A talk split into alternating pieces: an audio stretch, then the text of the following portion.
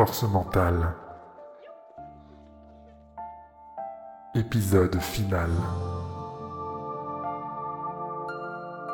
Écrit et réalisé par l'équipe de la saga Red Universe.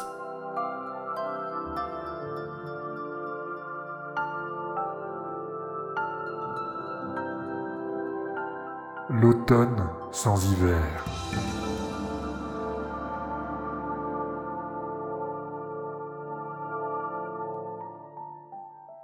Troisième partie.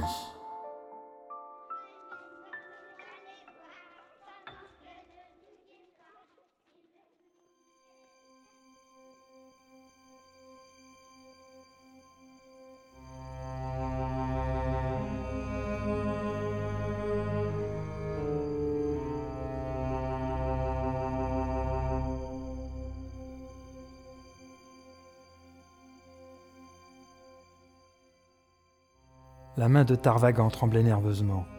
Un peu de sang noir et épais dégoûtait de ses phalanges meurtries. Le pic d'adrénaline provoqué par l'accès de rage qui l'avait submergé anesthésiait toute douleur. Un capharnaüm sans nom régnait dans ce qui avait été, à une époque pourtant pas si éloignée, un appartement bien tenu. Son appartement. Les vagues bibelots qu'il avait accumulés au fil des ans jonchaient le sol, brisés. Certains des cadres et tableaux défoncés tentaient encore de s'accrocher à leur fixation murale. Les livres de la bibliothèque, propulsés au travers de la pièce, reposaient grand ouverts à divers endroits, sous des angles plus intéressants les uns que les autres. Tarvagan tira une chaise encore intacte et s'y assit pour reprendre son souffle, contemplant le résultat affligeant du saccage de son lieu de vie. Saccage dont il était l'auteur. Un détail attira son attention. À ses pieds, au milieu d'une masse de dossiers écornés et déchirés, un morceau de photo dépassait d'une enveloppe craft jaunie. Il se pencha et se saisit de l'enveloppe pour inspecter son menu. Il se figea net. Il s'agissait d'une impression en deux dimensions de l'échographie du troisième trimestre de Mylène. Il s'apprêtait à déchirer le document d'un geste rageur, mais quelque chose de retint. À la place, il se laissa choir de sa chaise et tomba lourdement sur le sol, pris de sanglots. La crise de larmes dura une bonne dizaine de minutes avant qu'il parvienne à se ressaisir un temps soit peu. Tarvagan se releva péniblement et marcha en direction de la salle de bain, piétinant les débris omniprésents. Il ouvrit le robinet et laissa ses mains meurtries se rafraîchir sous le filet d'eau froide.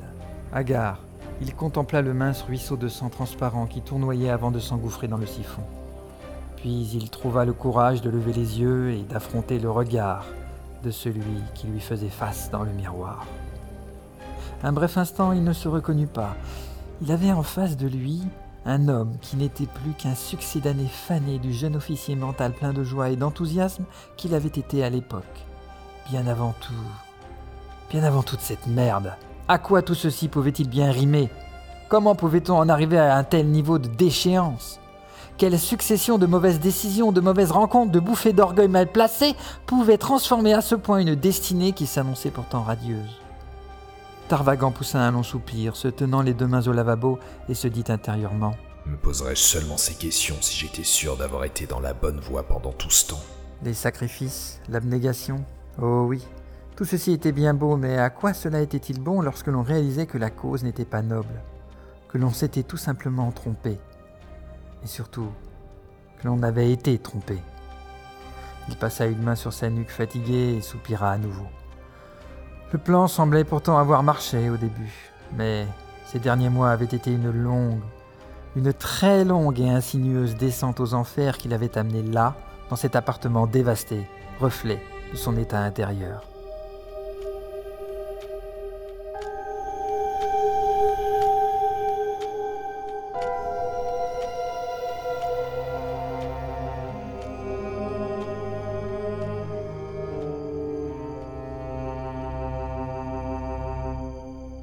Avait commencé lorsque son précieux agent infiltré, Pug Veriad, était venu lui remettre son rapport d'investigation au sein des forces mentales. Tarvagan avait saisi la feuille de papier glacé et en avait lu le contenu silencieusement. Puis il avait levé les yeux et adressé un sourire carnassier à son subordonné. Nos soupçons sont donc confirmés. Le gamin a survécu. Affirmatif. avait dit l'autre, les mains croisées dans le bas de son dos. Nous pensions que seul Pophéus avait malencontreusement réchappé de l'attentat au QG des forces mentales, mais nous avons désormais la certitude que le petit protégé de Diaz s'en est également sorti. J'ignore si c'est une bonne ou une mauvaise nouvelle. avait rétorqué Tarvagan en se grattant la joue. Vous dites dans ce rapport que le gosse est dans le coma. Comment être sûr qu'ils n'ont pas réussi à lui soutirer des informations? Je lis ici que les frères Ouli ont été impliqués. Et nous savons ce dont l'élu est capable. Monsieur, L'avait interrompu Veriad. si l'élu a découvert quoi que ce soit, pensez-vous qu'il s'en servirait contre nous Tarvagan avait marqué une pause et haussé les épaules. Allez savoir. Je dois avouer que je reste assez perplexe quant aux résultats inattendus, dirons-nous, de nos tentatives d'approche de l'élu à l'université mentale. À ce propos, où en est-on du processus d'exfiltration de l'agence Harib Nous sommes désormais en mesure de vous mettre en relation avec les membres de Fantôme, monsieur. Les vérifications préliminaires d'usage ont été effectuées avec succès. Il va sans dire que je me chargerai néanmoins de m'assurer personnellement de leur loyauté. Bref, j'en connais une qui sera ravie de revoir la lumière du jour. Et j'avoue pour ma part éprouver une certaine impatience à l'idée de l'entendre me parler de vive voix de sa rencontre avec l'élu. Je vous comprends, monsieur. Tarvagan lui avait souri avec indulgence et l'avait congédié. Une fois que Veriad eut quitté la pièce, Tarvagan s'était laissé aller en arrière dans son fauteuil. Ah, Andy, Soupira-t-il. Ce jeune garçon était décidément plein de surprises. Finalement, il n'était pas si étonnant qu'il se soit sorti de la mission suicide dans laquelle on l'avait envoyé malgré lui.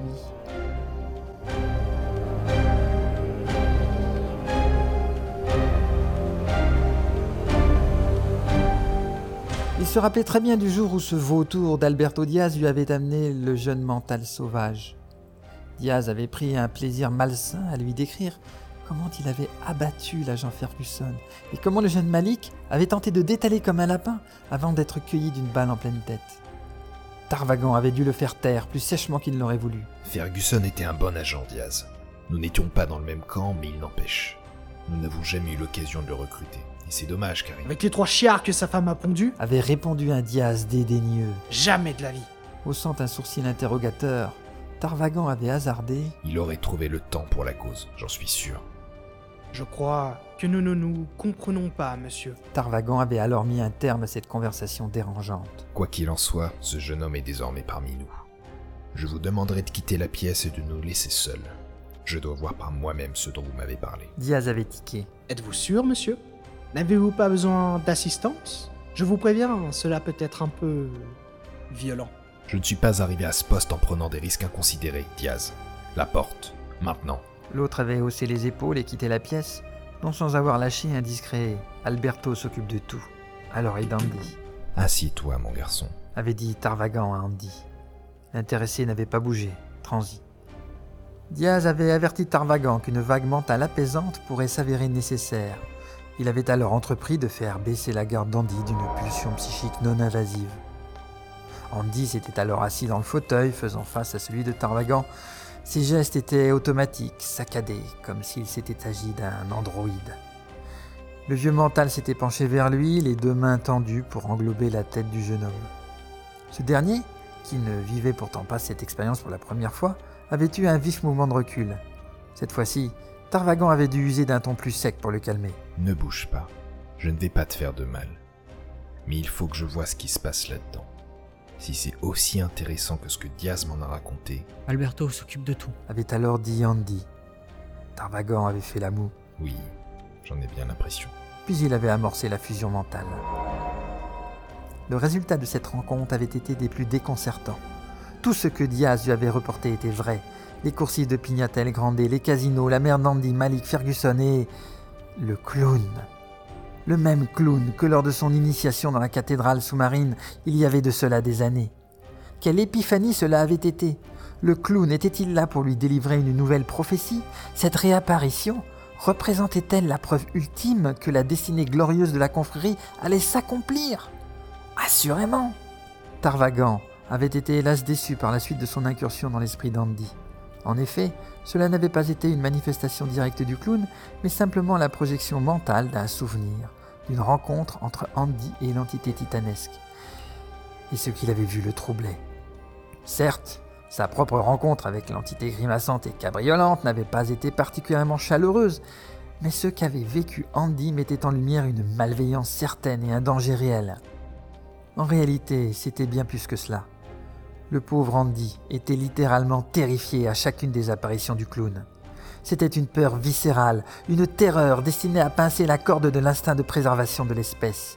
Il s'agissait là d'un ennemi, la majuscule avait son importance, au sens le plus radical du terme. Une succession de souvenirs plus pénibles les uns que les autres avait alors défilé devant le regard psychique du patriarche. Ici, une coursive qui explosait, là, des câbles électriques crachant des gerbes d'étincelles, et surtout, ce tourbillon d'éclairs jaillissant d'un vide abyssal, prêt à engloutir l'univers entier. Tarvagan avait eu fait de mettre fin à la fusion mentale et de rappeler Diaz pour qu'il emmène son protégé le plus loin possible. Il avait ensuite passé le reste de la journée à méditer sombrement dans son bureau.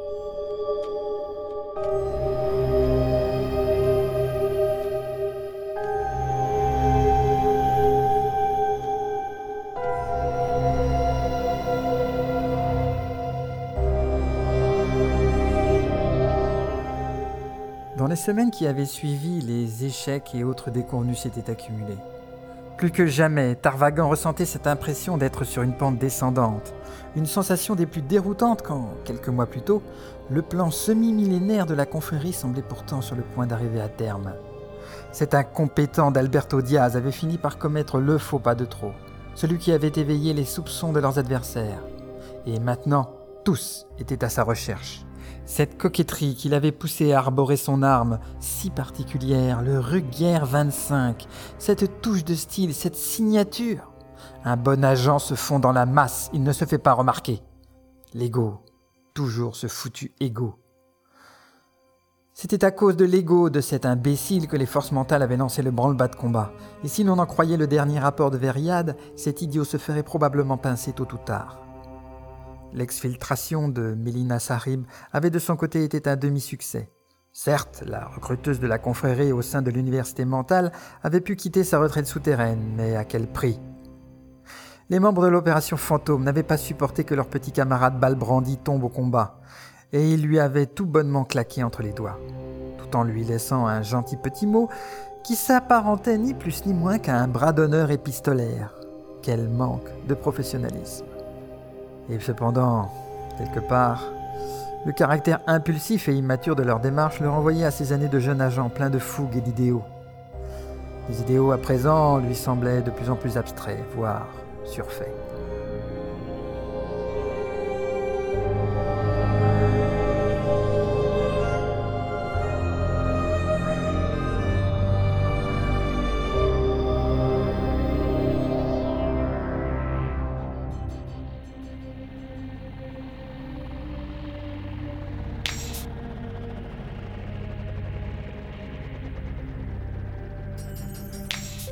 Les choses ne s'étaient guère améliorées quand Tarvagan avait tenu à échanger en personne avec Mélina Sarib. Le rendez-vous avait été arrangé dans le salon de thé chez Raoulito, que Tarvagan fréquentait de temps à autre. Mélina avait disparu de la circulation depuis assez longtemps pour ne plus être la cible prioritaire des forces mentales, qui avaient bien d'autres chats à fouetter en ce moment, et l'adage plus c'est gros, plus ça passe se vérifiait toujours. C'est ainsi que le rendez-vous avait été fixé en plein après-midi, quasiment au vu de tout le monde.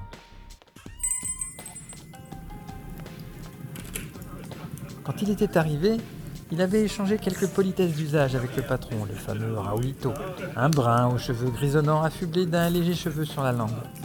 Encore une mauvaise nouvelle, il venait de vendre son affaire à une certaine Irène qui comptait faire de l'endroit un bar chic. Il allait falloir qu'il se trouve une nouvelle adresse. Mélina était déjà arrivée, il attendait, les yeux dans le vague, les cheveux dépeignés, se rongeant les ongles. Visiblement, cette année passée dans les tunnels avait quelque peu entamé son capital santé mentale. Tarvagan l'avait rejointe à sa table et s'était assis en souriant. Heureux de vous revoir saine et sauve, agent Sarib.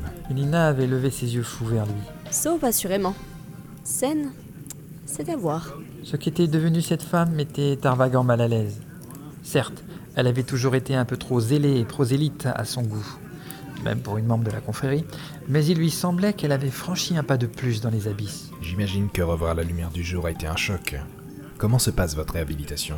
Mélina avait fui son regard et lui avait répondu en contemplant la rue derrière la baie vitrée du salon de thé. Les gens, avait-elle dit. ça me fait toujours bizarre de voir des gens. D'autres visages. Les bruits aussi, les voix. Pendant un an, je n'ai entendu que ma propre voix. J'ai beaucoup soliloqué, vous savez. J'imagine bien. Tout individu sain d'esprit dans votre situation aurait réagi de la même manière.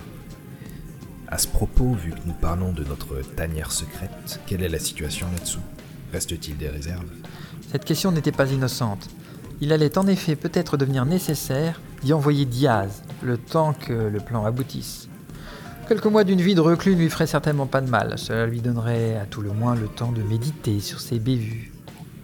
Lina avait haussé les épaules avant de répondre. J'aurais eu de quoi tenir encore une année supplémentaire. À condition d'aimer les conserves, bien sûr. Cette trivialité d'intendance étant réglée, Tarvagan avait ensuite embrayé sur la question de l'élu. Il lui brûlait d'entendre ce que Mélina avait à en dire. Et là encore, cela avait été une déception. Comme je vous disais, j'ai eu le temps de réfléchir, Joris, à beaucoup de choses. Et j'en viens à me demander si nous ne nous sommes pas fourvoyés. Comment cela? Tarvagan avait senti un profond malaise s'emparer de lui, avant même que Mélina n'aille plus loin dans ses explications. C'était une sensation viscérale, quelque chose au-delà des mots et des concepts, une certitude qui l'embrassait sans que son interlocutrice n'ait besoin d'exposer sa théorie. Il sut immédiatement que quoi qu'elle dirait, ce serait la vérité. Pour la forme, il répéta néanmoins la question.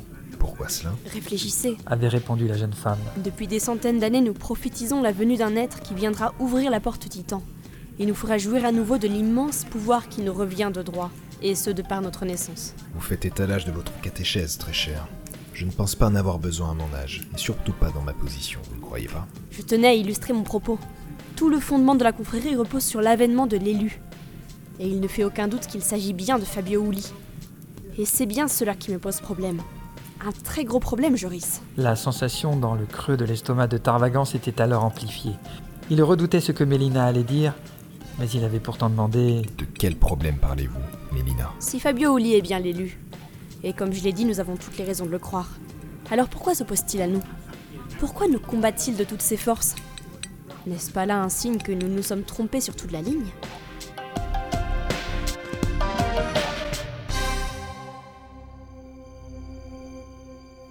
Cette idée n'avait pas lâché Tarvagan de toute la semaine.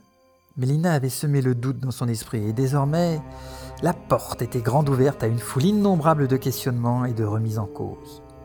Était-ce pour cela qu'il avait sacrifié autant d'années de sa vie? Une grande farce cosmique avec des ignorants de la confrérie d'un côté, un élu peu coopératif de l'autre, et au milieu, ce clown étrange qui faisait office d'une sorte de monsieur loyal? À peine avait-il émis cette pensée qu'il lui avait clairement paru entendre le rire désarticulé de l'entité titanesque. Un frisson d'effroi avait alors parcouru son épine dorsale. Était-ce pour cela qu'il avait menti à sa compagne? Qu'il avait accepté d'être séparé d'elle Et puis, il y avait cet autre aspect auquel il se refusait à penser de manière consciente. Sa santé mentale en dépendait. Cette chose devait demeurer enfermée dans un coin de son esprit, et la clé jetée au loin. Jamais il ne devait envisager d'y penser, ne serait-ce qu'une fraction de seconde, car sinon, tout s'effondrerait. Le jour de son rendez-vous mensuel avec Mylène approchait, et cette perspective était la bienvenue. Certaines choses ne changeaient pas, et quelque part c'était rassurant. Revoir celle qui, à défaut d'être demeurée sa conjointe, avait fini par devenir une confidente au fil des ans, devrait lui mettre un peu de baume au cœur. Il n'en fut rien.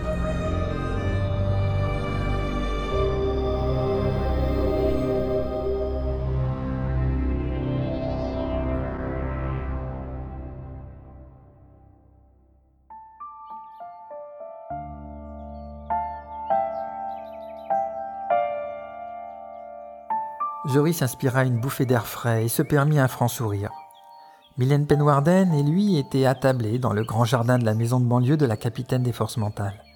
Sa situation professionnelle était plutôt aisée et elle pouvait s'autoriser une certaine liberté d'existence, à la différence de Joris, que l'habitude de la clandestinité avait poussé inconsciemment à choisir un cadre de vie plus fonctionnel et spartiate.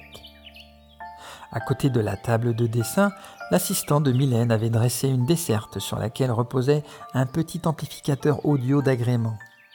Mylène avait sélectionné une liste de morceaux vieux d'une trentaine d'années, des standards de leur jeunesse. Elle but une gorgée de thé avant de reposer sa tasse, sans le quitter des yeux. Elle l'observait intensément depuis qu'il avait franchi le seuil de sa maison, Quelque chose ne va pas. dit-elle simplement. Tu es perturbé. Ce n'était pas une question. Tarvagan haussa les épaules. Ce geste seul était un acquiescement chargé de lourds sous-entendus. Il lui signifiait ainsi qu'effectivement les choses n'étaient pas à leur mieux, mais que cela faisait partie des sujets qu'il n'avait pas le droit d'aborder avec elle. La situation aurait pu être amusante si elle n'avait pas été si dramatique. Ils étaient là, assis en face l'un de l'autre, s'apportant un réconfort mutuel alors qu'ils étaient de farouches adversaires. Mylène n'était plus la jeune mentale innocente qu'il avait épousée dans sa jeunesse. Elle n'était plus non plus la mère dévastée qu'il avait quittée après son accident. Cette expérience traumatisante l'avait étrangement rendue plus forte. Et cependant que Joris avait gravi les échelons au sein de la confrérie, elle avait fait de même au sein des forces mentales. Joris n'était pas dupe, et elle non plus. Mylène avait assurément connaissance de son implication dans la confrérie, à défaut de connaître son statut précis dans l'organisation. Mais le lien qui les unissait était si fort que ces considérations, si sérieuses fussent-elles, n'en demeuraient pas moins accessoires, voire même triviales dans une certaine mesure. Le morceau joué par l'ampli portable se termina, et Joris fut distrait de ses pensées quand les premières notes de la chanson suivante furent jouées. Ce n'était pas n'importe quelle chanson, c'était leur chanson. Mylène lui adressa un sourire et se mit à fredonner les paroles. Quand le destin arrache notre vie, c'est la nuit. Tu n'as pas perdu ta voix. Commenta Joris? Elle est un peu plus fatiguée aujourd'hui, mais merci de ton indulgence. Ce morceau n'a pas pris une ride. Même après des années, cela remue toujours autant de choses en moi, si ce n'est plus. Mylène se pencha en arrière sur sa chaise et le toisa d'un air inquisiteur. Tiens donc, te voici sensible à la musique à présent. Te bonifierais-tu avec l'âge? Joris grimaça avant de répondre. C'est juste que l'on comprend mieux certaines choses en vieillissant. Te rappelles-tu du nom de la chanteuse? Comment l'oublier? C'était notre chanson après tout. C'est Maïev. Oui, c'est cela. Maïev. Une artiste très douée, n'est-ce pas? Assurément. Tu ne t'es jamais demandé comment un être humain dépourvu de tout pouvoir mental pouvait susciter de telles émotions chez les autres? Rien qu'avec des paroles et quelques notes de musique? Joris haussa les épaules. Hmm, je n'y ai jamais réfléchi. La musique est un monde qui m'est étranger. Je dois bien avouer que je n'y entends pas grand-chose. C'est bien là que je veux en venir. Fit Mylène avec animation. Un artiste, même sans le moindre pouvoir, est capable en pensée de concevoir une mélodie et de jouer de nos émotions comme d'un instrument. Il m'est même arrivé de penser que les artistes avaient inconsciemment accès à une autre dimension d'où ils tireraient leurs œuvres en retranscrivant ce qu'ils y percevraient pour le partager avec les autres. Et cela vaut pour les musiciens, mais aussi pour les poètes, les peintres, les sculpteurs, les thérapeutes également. Tu sous-entends que chacun d'entre nous est susceptible d'avoir un don particulier et que chacun peut apporter quelque chose à l'humanité sans être un mental Mylène lui sourit et leva sa tasse dans sa direction. C'est toi qui le dis, pas moi. Mais t'entendre prononcer ces paroles me réjouit. Peut-être le fait d'être mental n'est-il qu'un don parmi les autres, qui sait? L'univers est vaste, Joris. Extrêmement vaste. L'humanité a péniblement réussi à quitter ce petit globe isolé qu'est Materwan pour coloniser quelques cailloux perdus dans l'immensité de l'espace. Nous sommes seuls au milieu de tout cela et, au-delà de ces avant-postes, il n'y a que l'inconnu, le froid, les radiations, rendant inhabitables les planètes du centre galactique, la conscience, la vie. Ce sont des choses précieuses que nous cherchons tous à conserver. Que nous soyons mentaux ou non mentaux, nous avons tous ça en commun. Nous refusons d'entrer dans la nuit. Où veux-tu en venir, Mille J'essaie de te dire que nous avons tous besoin les uns des autres. Je sais bien que cela sonne comme du prêchi-prêcha, et je sais que tu connais ma position à ce sujet depuis longtemps. Il n'en demeure pas moins que j'ai une forte conviction, celle que l'unité est primordiale. Car nous partons du principe que l'univers nous appartient, mais nous savons bien que c'est faux. Tout comme il serait absolument stupide de croire que nous sommes seuls dans un univers si grand. Il doit bien exister quelque part dans l'infini de l'espace d'autres races intelligentes. Peut-être pas dans cette galaxie, mais dans les milliards d'autres. Que pourrions-nous faire si d'aventure d'autres êtres débarquaient un jour, tels des colonisateurs, et nous trouvaient divisés? Nous n'aurions pas la moindre chance.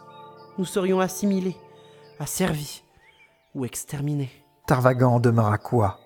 Certes, les propos de Mylène n'étaient que pure rhétorique, mais ils provoquaient une étrange résonance en lui. Avait-elle conscience d'être si proche de la vérité? Il allait l'inviter à développer sa pensée quand le communicateur de Penwarden émit une vibration discrète. Mylène vérifia l'identité de l'émetteur et sembla estimer qu'elle pouvait répondre devant Tarvagan, car c'est ce qu'elle fit. Euh, Excuse-moi une minute, je dois répondre à cet appel. Oui. Comment ça? Hors de question de délayer une fois de plus. Secouez les miches du comptable s'il le faut, mais si ce n'est pas versé avant la fin de la semaine, ça va barder. Penwarden, terminé. Un souci demanda Joris tandis qu'elle rempochait son petit appareil. Oh, des tracas administratifs, des bloquants qui ne devraient pas avoir lieu d'être si tout fonctionnait correctement. Nous avons perdu un agent l'année dernière, un certain Liet Ferguson. Sa femme vient de nous relancer car elle n'a toujours pas reçu sa pension de réversion et ni l'allocation scolaire pour ses enfants. L'allocation de quoi? Ferguson avait trois enfants. Certes, ils ne sont pas mentaux, mais les forces mentales sont une grande famille. Nous prenons soin des nôtres. Ferguson est mort en service, et nous avons une obligation envers lui et sa famille. Nous pourvoirons aux besoins de ses enfants jusqu'à ce qu'ils aient terminé leurs études. Ce fut l'instant du déclic, tant redouté par Joris. Mylène avait évoqué Ferguson et ses enfants. Fatalement, il en vint à repenser à la remarque déplacée d'Alberto Diaz à ce sujet, notamment au fait qu'ils ne se comprenaient pas mutuellement sur ce point, comme si Diaz savait quelque chose que lui, pourtant son supérieur, ignorait. Oui, bien sûr, les enfants prenaient du temps et pouvaient être une distraction, mais si l'on observait en détail les informations relatives à la vie privée des membres de la confrérie, on s'apercevait vite qu'ils étaient tous célibataires et sans descendance. Les confrères étaient des suprémacistes. Joris en était un lui-même, du moins le croyait-il jusque-là. Il était rare dans l'humanité de naître mental, et un mental n'avait aucune chance d'engendrer un autre mental, idem pour un couple de mentaux. Connaissant les convictions de la confrérie, élever un ou plusieurs enfants non mentaux était-il seulement envisageable? Ne s'agirait-il pas tout simplement d'une hérésie inadmissible? Voilà ce que Tarvagan savait au plus profond de lui depuis des années sans vouloir se l'avouer. Il regarda Mylène, et alors ses yeux s'emplirent d'une immense tristesse. Elle n'avait pas été victime d'un accident, mais d'une tentative d'assassinat. Ils avaient voulu se débarrasser d'elle, mais pas seulement. Sa grossesse l'avait condamnée, car la confrérie désirait intégrer Tarvagan dans ses rangs. Et il était inenvisageable de le laisser engendrer un nom mental. Quel gâchis La vague de sentiments refoulés monta, monta jusqu'à le submerger. J'aurais aimé notre enfant même s'il avait été non mental. Se surprit-il à dire à haute voix. Rien n'aurait été plus important que lui. Mylène en laissa tomber sa tasse qui se renversa sur la table. Elle fut d'autant plus médusée de voir une larme perler au coin des yeux de Joris. Elle se leva et s'approcha de lui, mais il eut un mouvement de recul, Il est trop tard pour ça, Mille. dit-il en se levant à son tour. Certaines choses sont irrattrapables, même avec la meilleure volonté du monde. Il posa un baiser sur son front et s'en alla sans se retourner. Le soir même, après avoir vidé une bouteille de whisky nordiste, il entreprit tout naturellement de saccager son appartement.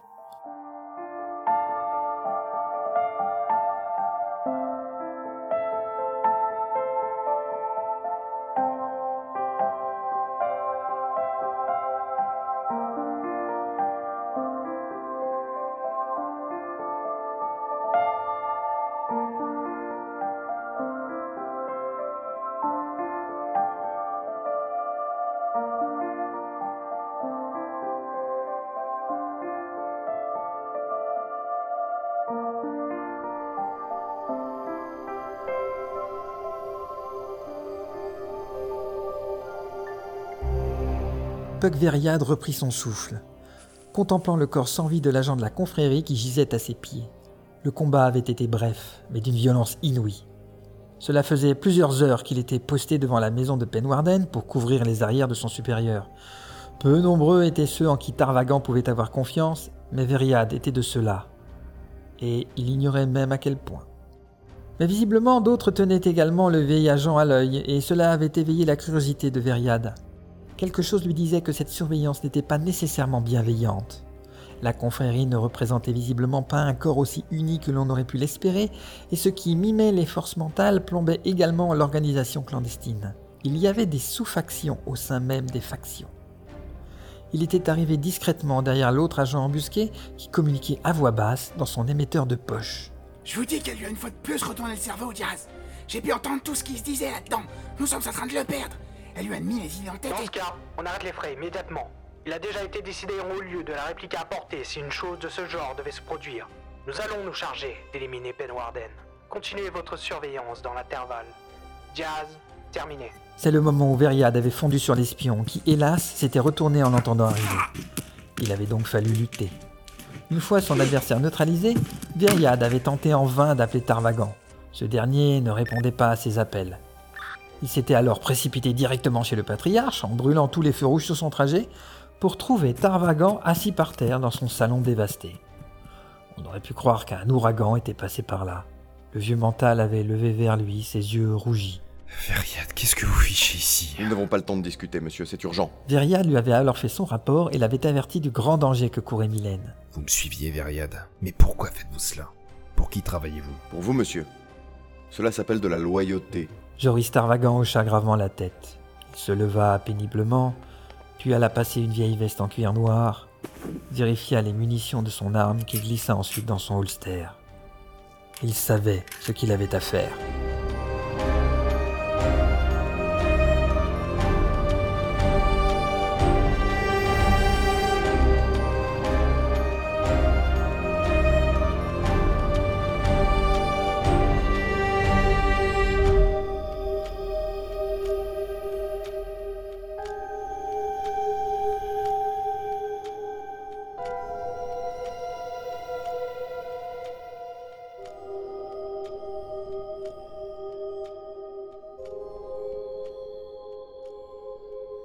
Sans hiver.